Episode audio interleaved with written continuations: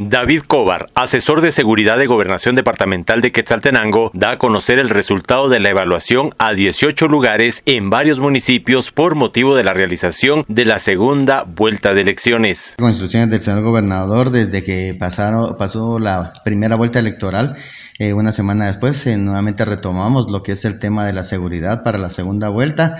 y con, con, esto se dio inicio a todas las coordinaciones a través de la Mesa de Seguridad para las elecciones. Y parte de esto, pues, es este,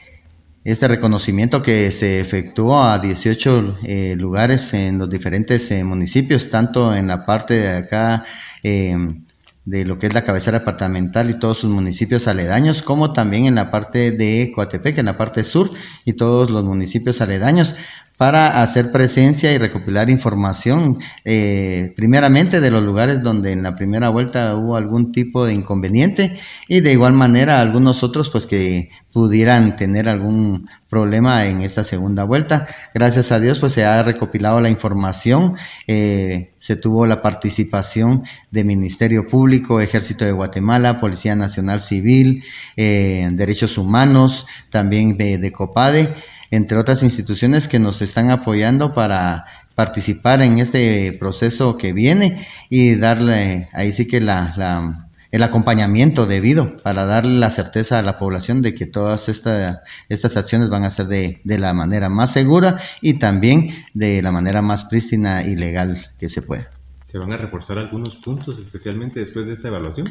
Así es, se tiene previsto ya a través de Policía Nacional Civil, Ejército y Ministerio Público, pues mantener un poco más de presencia, o sea, reforzar con eh, lo que es el número de agentes y presencia de ejército, asimismo de fiscales del Ministerio Público, eh, algunos eh, lugares donde se dio algún tipo de inconveniente en la primera vuelta. Pero de ahí también se tiene previsto en todos los municipios, ya que no se puede descartar que en cualquiera de estos lugares, en los centros de votación, puede haber algún tipo de inconveniente. Y por lo mismo, para darle la certeza a la población de que todo va a ser en paz, se han tomado las previsiones para todos los municipios. Desde Emisoras Unidas Quetzaltenango informa Wilber Coyoy, primera en noticias, primera en deportes.